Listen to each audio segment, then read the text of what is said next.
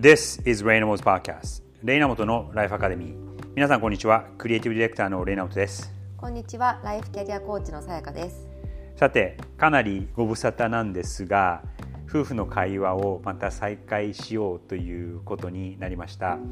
でですねあの実は新企画新コーナーで、えー、夫婦の会話を今まではなんか2人の雑談をしていたんですが、まあ、それもすることはあるとは思うんですが、えー、ちょっと定期的に僕が、えーと、妻あ妻というかライフキャリアコーチであるさやにコーチングを受けるっていうのをちょっと実験的にやってみようっていう話になったんだよね。うん、なのであのこのコーナーを使ってまあ、悩みを相談したりとか成し遂げたいことを相談して、えー、コーチングをしてもらってちょっとまあブレスト的にも使うみたいなことをやってみようかなっていうことになったので夫婦の会話の、えー、新コーナー新企画、えー、タイトルは「レイナモトの作り方」というタイトルでちょっと試してみたいと思います。はい、なんかあの始める前にある一言。いえあの、ううまくいくかね、どどれぐらい時間がかかるかとかわからないからそう、うん、でまあトライアルでやると、うん、15分20分ぐらい話してみて、うん、でまあコーチングなので、えー、これで完結するってことはないけどでもできればちょっとこれは事前に話してないんだけど毎回なんかこうじゃああの次はどうするとかじゃあこれでやりますみたいのをあのこのセッション15分20分セッションの最後にちょっとまとめをするっていうことで、うん、まさにコーチングですねそれは。そうね。で、うん、まああの夫婦の間でさえにねなんか悩み聞いてもらったりとか相談仕事の相談したりとかでそれをえっとコーチング的要素も含めて話すことは今まであったしまあ、特にねさやがコーチングをこう勉強した時それねノルマとしてこなさなきゃいけないのがあったからそういうのやったんだけどでもしばらくしてないよね。うん、うん。で普通の会話で結構なそれ意識してんの？そのコーチングがこうだからこうだこういうふうに言わなきゃいけないとかこういうことかっていう。あレートの会話の中で？そうそうそうそうそう。うん意識することはあるけど、うん、あのよりそれ講師というしてというよりは妻としてあの喋ってる時の方がもちろん多いかな。まあね、うん。うん、ああとあのもう一つ重要なというかあのプチ情報なんだけどあの先週日本に行っててでところどころで「あポッドキャスト聞いてます」っていう人に会いましたと。で初対面の人でもそういう人があの少なくなくて前6か月前に日本にいた時も同じような感じで「あのポッドキャスト聞いてます」とかあのある時はホテルのあのレストランに座ってたらランダムに赤の他人に声かけられて実はその人がそのホテルの支配人だったんだけど「えー、うん、あのポッドキャスト聞いてます」って言われたりとか、えー、うん。まあ、で重要なのはそこじゃなくてでそう言われるとまずみんな、えっと、夫婦の会話聞いてます。うん、でトップ10のエピ今までの一番人気のあるランキングトップ10を見てもトップ10のうち3つぐらい3つか4つぐらいは夫婦の会話があの最も聞かれてるエピソード。うん。だからなんだかんだで人気があってさやのファンもいますっていうことなんだけど。何が 何が面白いのか今度伺ってみたい、ね、具体的に聞いてないから分かんないんだけど、まあどっちにしても人気があるコーナーなんで、えちょっとそれのあの延長線上として、えー、こういう企画をやってました。はい、うん、ということで、はい、じゃあコーチングお願いします。はい、うん、えーと、では、えーと、と今日のテーマは何についてコーチングするえっとちょっとそれで考えてたのは、うん、えっと自分がもっとこう価値を想像する人間に想像できる人間になりたいっていうのが大きなあのテーマとしてあってで、まあ、それはね1回のコーチングだけとか数回のコーチングだけの話じゃなくてでここ1年とかここ2年だけの話もなくて例えば10年後も20年後もそうなってたりとかっていうのはあるんだけど、うん、うんとただ仕事をしてただお金を稼いでえー、ハッピーっていうんじゃなくて、まあ、それを提供する自分のやってることを提供する先が企業でもあれば社会でもでその先には社会とかあると思うんだけど、うん、もっともっと価値をこう想像する価値を生む人間になりたいなって思う、うん、うん、でまあ、自分が価値を作れればそれは自分の価値にもなるわけじゃん。自分自身の、うん、だから自分のその価値を上げようっていうことよりままあ、それも大切だと思うんだけど、うん、あの仕事特に仕事でその価値を生んでいく作っていく人間になりたいなっていうのが前提でテーマとしてあります。はい、うん、なるほど、うん、その価値を作る、まあ、もっと生み出していく人間になるっていうことは、うん、どうして例にとって大切？どうして俺にとって大切かっていうとうん。なんかいろいろアングルがあってあの、まあ、世の中とか人のためになることをやりたいなっていうのがあるのとえっと日本を元気にしたいなっていうのがあるのとで俺だからこそできる俺じゃなきゃできないっていうこととか俺じゃなきゃ言えないっていうこともあると思うのね。うん、で他にしたことしたこと他の他の人がしたことない経験も結構してるつもりだから、うんと、それなりのユニークなあの貢献ができるんじゃないかなっていうふうに思うかな。うん、うん、じゃあその自分が今まで経験してきたことだったりとか、うん、あのまあなんていうんだろう。生まれ故郷の日本というか、うん、あのまあ、自分の持っているものを使って日本を元気にしていくっていうことをもっとやりたい。そうね。でまあね40年以上生きててでそのうち30何年間35年かな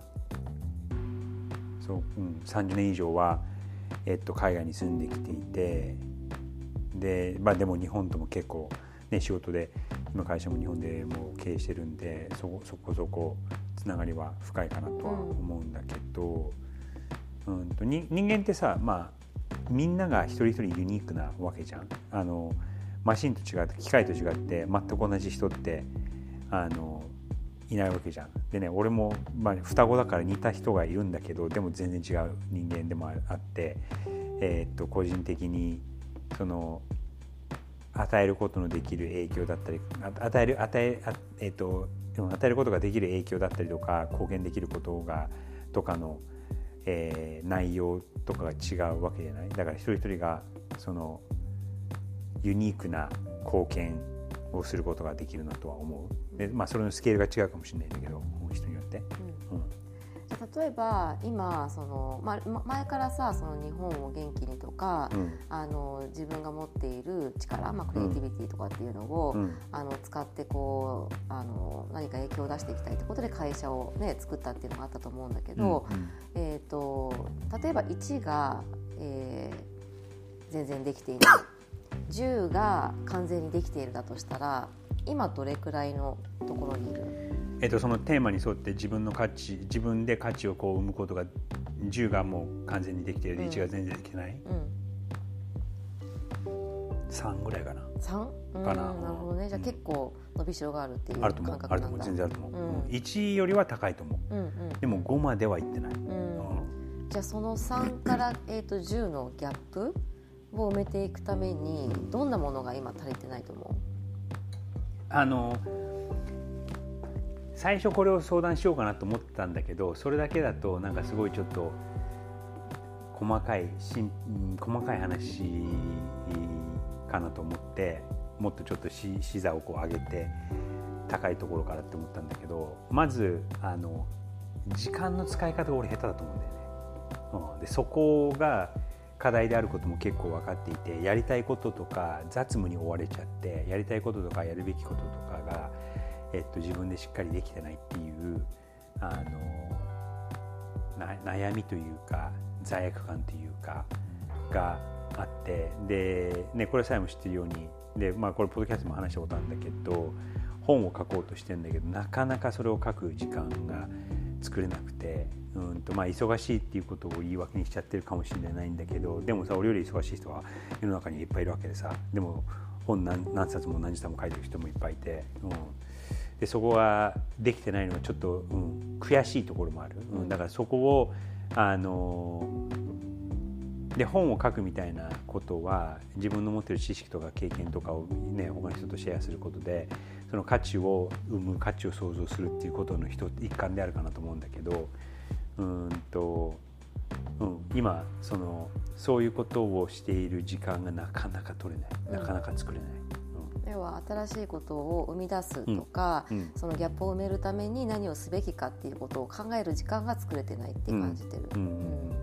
じゃあまずはその時間だったりとか、うん、あの時間による、まあ、心とかの余裕ができればもう少しあの新しい想像がしていけるかなっていう感覚？なんだろう時間あのあと心にはあの余裕がないとは思わないんだよね。多分心の中ではなんだろう。あのサイも前も言ってくれてるけどさあの霊はストレスに強いって言ってくれてんじゃん。であのね、クライアントも抱えてて会社も持ってて、まあ、そんなに大きい会社じゃないけど経営も見てなきゃいけないとかっていうことを考えるとストレスとかあるんだけどでミーティングもある多いしあるんだけど忙しいんだけどなんか心にこうゆとりがないとか余裕がないってあんまり思わないかな、うん、うん、じゃあ本当にもう物理的に時間の問題なんだ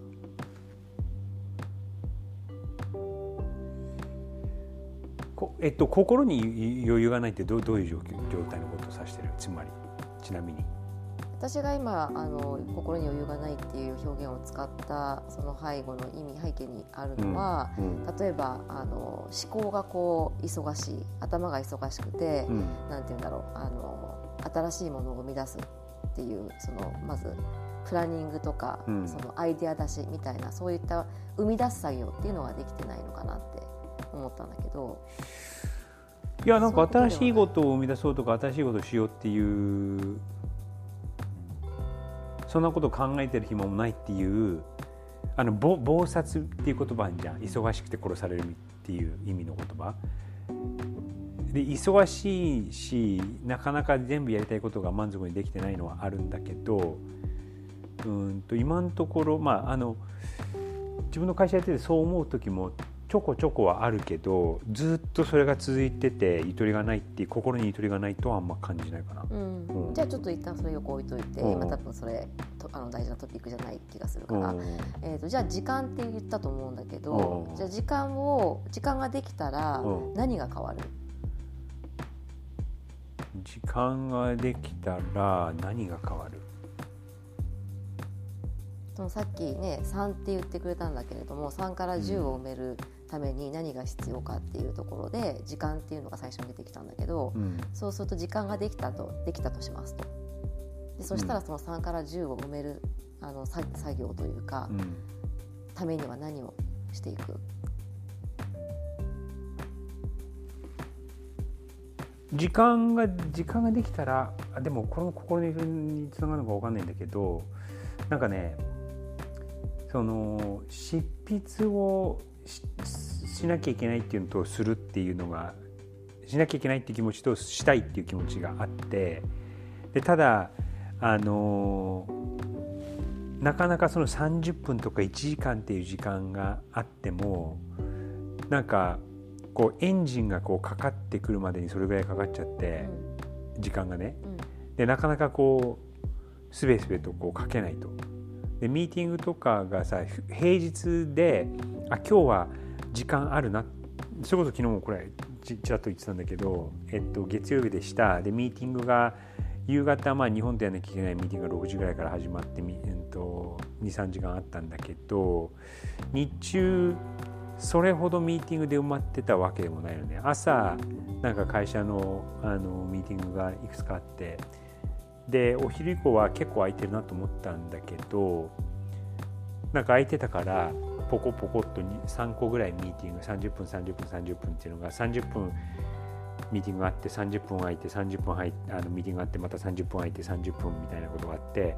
でそしたらもうさなんか5時ぐらいであ4時半とか5時ぐらいであそろそろあと45分で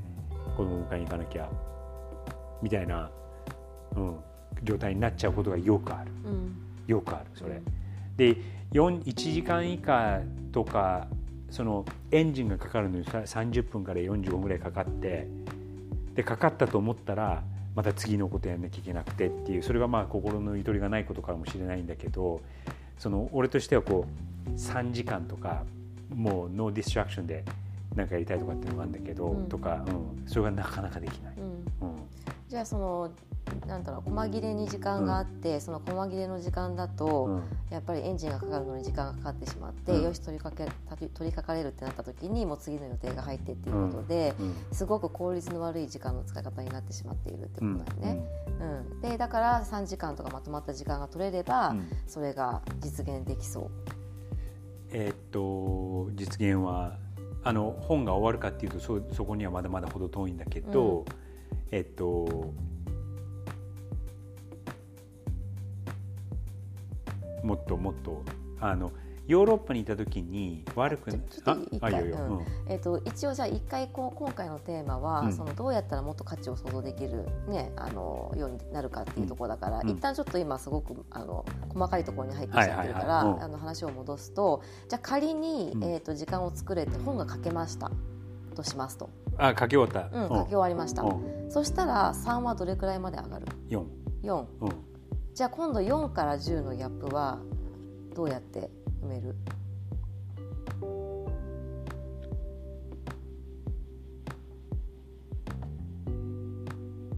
えっと一それ言われて今思いついたのは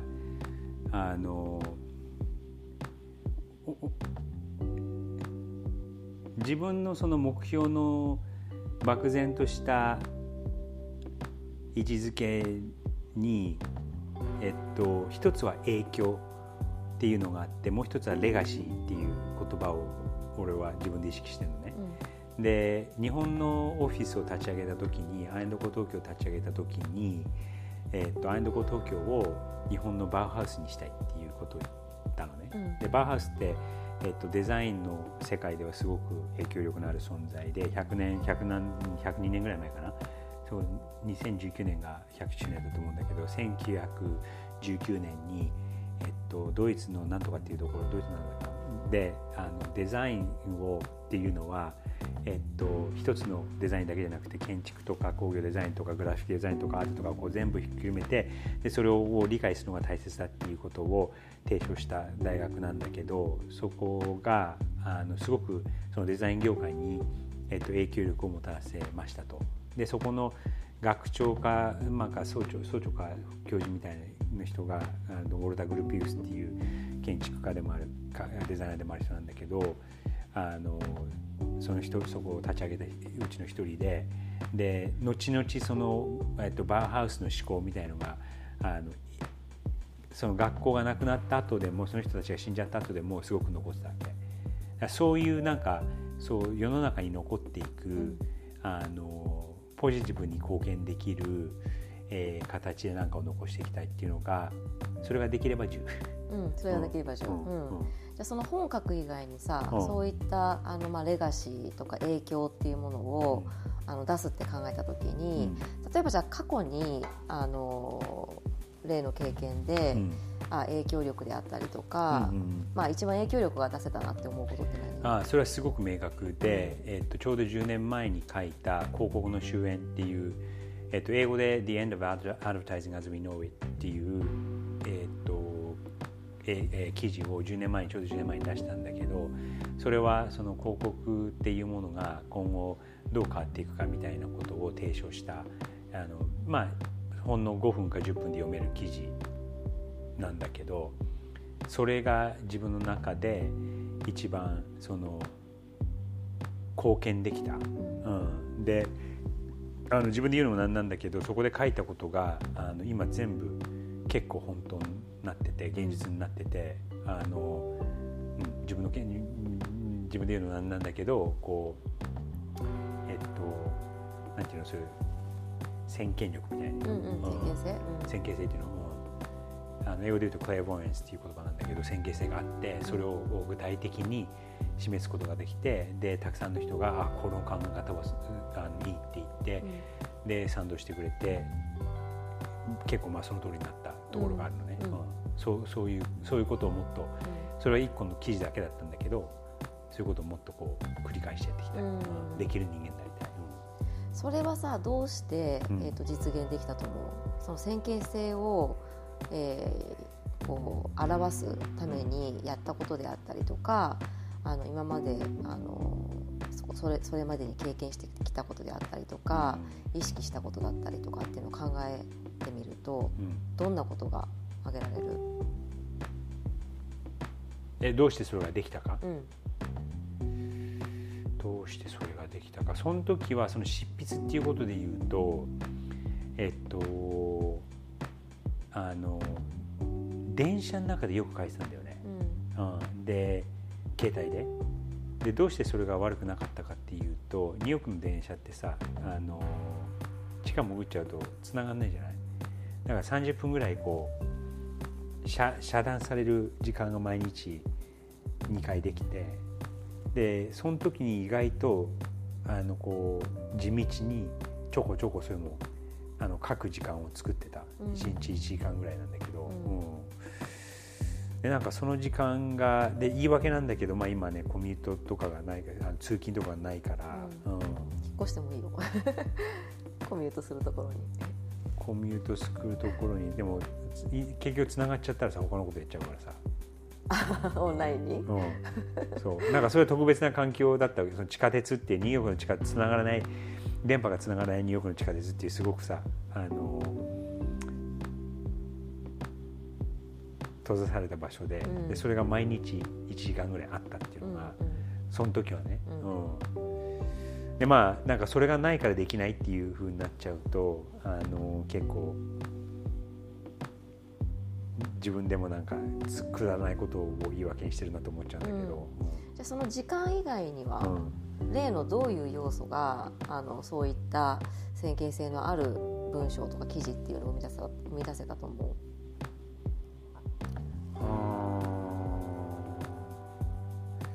なんかねその時はえっとまあ AKQA のあの CCO だったんだけどチーフクレードオフィサーでまあ偉いタイトルをもらってたんだけどえっと正直そのクライアントにがっつりこうと一緒に仕事してるって感じなかったんだよね、うん、だからクライアントはみんなチームに任せて、うん、俺はあのまあもなんなんかの問題が起きたらみたいな感じであんまりそのクライアントを悪く言えばクライアントからそこまで必要とされてなかったんだけど よく言えばあのチームがちゃんと編成されたというかあの俺だけじゃないけどもチーム編成をちゃんとうまくできてたのかなと思う。うん、うん、だから要は時間があったってことだね。結局そこに戻ってきて時間があったのかな。でもなんかめちゃくちゃ忙しかったんだけど出張とかもすごい多かったからさ、うん。うん、じゃあじゃあ今は今のその説明はどこに向かおうとしてたの？その私が例のどういう、うん、例のどういった要素があのそういった記事を生み出せるようになったか。そのえっとクライアントの仕事に追われてなかったから、あのそうだね。時間がその考える時間があった。そういうことを、あのえっと、毎日のこう業務とかに、クライアント業務とか会社の業務にこう追われてなかった、うん、分かった。一回じゃあちょっと待って。時間から離れて 時間から離れてもらって例のどういう要素がそれを生み出さ生み出させたか。何をしてたからじゃあ時間が他の人もあるああるわけだよね。でもみんなそれできるわけじゃないよね。なんでできたか？時間以外で？時間以外で時間以外でなんでできてたか。あのそのその、えっと、広告の主演って結構影響力を出せた記事に絞って言うと,、うんと、そのそのそれを書いた週あの書いた時ってすごく短くて1週間ぐらいでバッと書いてたの。でその時カンヌ行っててカンヌで、えっと、多分その時審査委員長やってたのかな。少なくとも審査か審査委員長やってて、えっと、実際にそういうものを見てこう議論してでこう刺激を受けてたの、うん、そういうインプットを。であの審査してたからこう自分のこともいろいろ言って行って聞いて行って聞いてってことを5日間ぐらい繰り返してで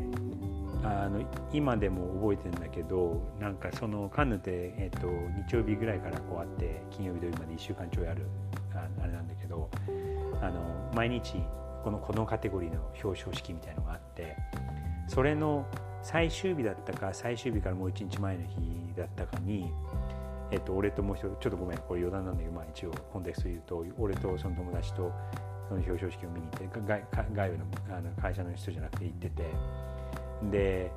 こう見てた時にその表彰を見た時にあそういえばこれこれ話したこれ話したこれ話したみたいな感じでこういろんなこう話したところの点がこうパパパッとつながって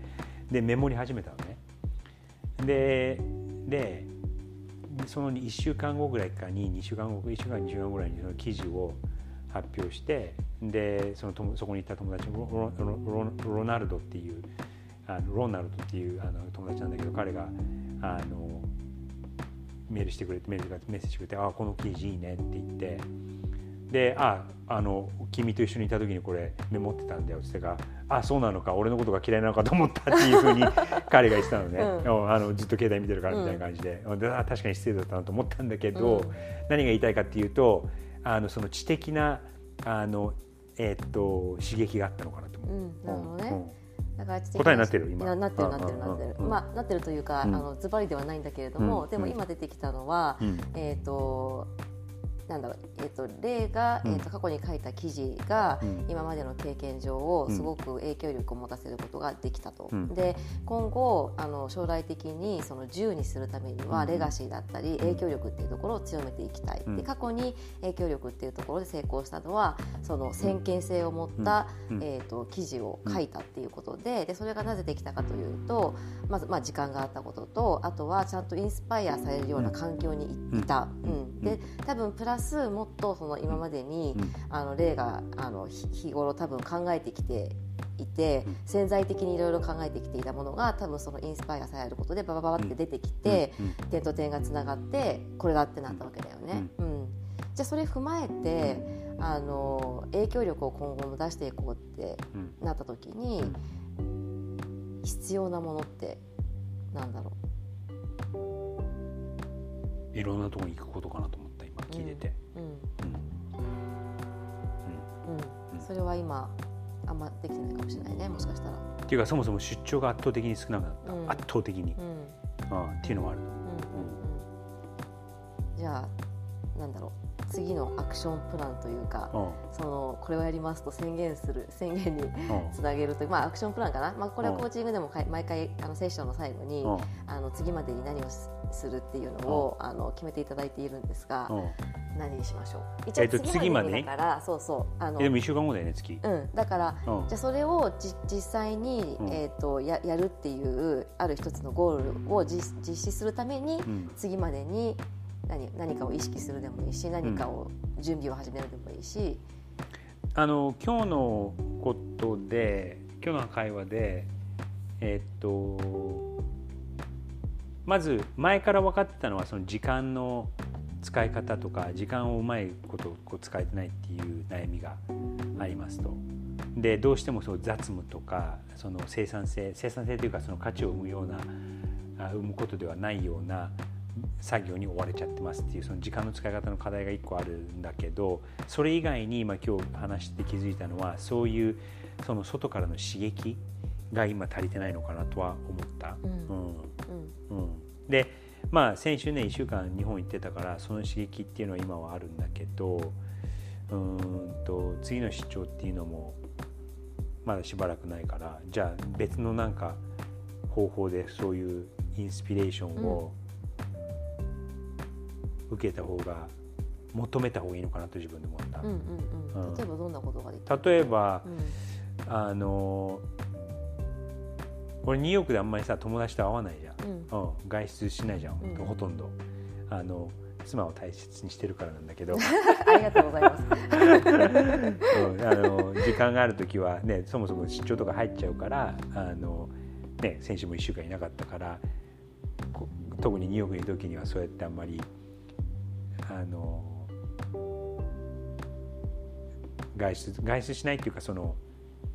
家族を放って放っておいて友達となんか食べに行くとかっていうのはあんましないようにしてるんだけどでも別に意識意識的にやってるの？友達が少ないって言いたいの？あのえっとまあさえも知ってるようにさえも言ってたけどあの近しいところにねあの結構仲のいい兄弟がいるからまあ満たされてるみたいなこと言ったじゃん、うん、でそれはそれであるしで YOU もさ結構しょっちゅうかけてくるんじゃん、うん、しょっちゅう、それも FaceTime で。同じ顔して別に見なくていいんだけどみたいな、うん。なんだけど でも例えばさ、えーと、え今週末だっけ？ココンサート行くじゃん、うん、2人で、うん。なんかそういうのでもいいのかなと思う。あ確かにね、一緒に一緒に何かをするっていうのもあるね。一緒に何かする。ななんか特にととにかくその、日常的じゃないところのこう刺激を受ける、っていうのはなんか結構定期的にやった方がいい。定期的というかあのインプットする必要があるんだなと思った今日、うん、なるほどね。確かに確かに結構そのあのスペイン行った時に、うん、あの話してたのも、うん、そうだよね。結局ニューヨークがなぜ例にとっていいかっていうあのことを考えた時に情報であったり世界の最先端がやっぱりここにあるから。ってことはやっぱりそれを私たちは積極的に特に例は見て体験をしに行った方がいいっていうことかもしれないね。はい、うん。はい、ということで、えー、っとえじゃあまとめそっちまとめまとめてくださいよ。いやあの、うん、だから多分一つ、あの私もまあ近くで見ていたから、まあ、コーチとしてプラス妻としてなんだけれども、あの時間のその使い方の多分悩みっていうのはずっと持ってずっと言ってるから、そこはまずあるんだろうなと。うん、であと本当本来であればその霊という、あのなんか人物えーと、とか例がやりたいこととかっていうのを考えた時にやっぱり世の中にあのイノベーションであったりクリエイティビティっていうのを生み出していくっていうのが、うん、まあ、ある意味例の、ね、使命というか、多分自分でもそれがやっていきたいことだったろうしと思うからあのいかにそれを例がやっていける環境を作るかっていうのはすごい大切なのかなと思ったし、あのうん、こういう形で多分一つずつできることをクリアにしてあの着実に一歩ずつ進めていけばあの必ずできるんじゃないかなって、うん、思ったので。頑張ってください。わ、はい、かりました。じゃあ、はい、えっ、と次回まあ一週間後ぐらいにこの回をちょっと夫婦の会話公開コーチングレイナムトの作り方として実験的にねどうなるかわかんないけどやってみるってことで。はい、はい、ということで、えー、それでは皆さん良い一日をお過ごしください。素敵な一日をお過ごしください。Have a great day.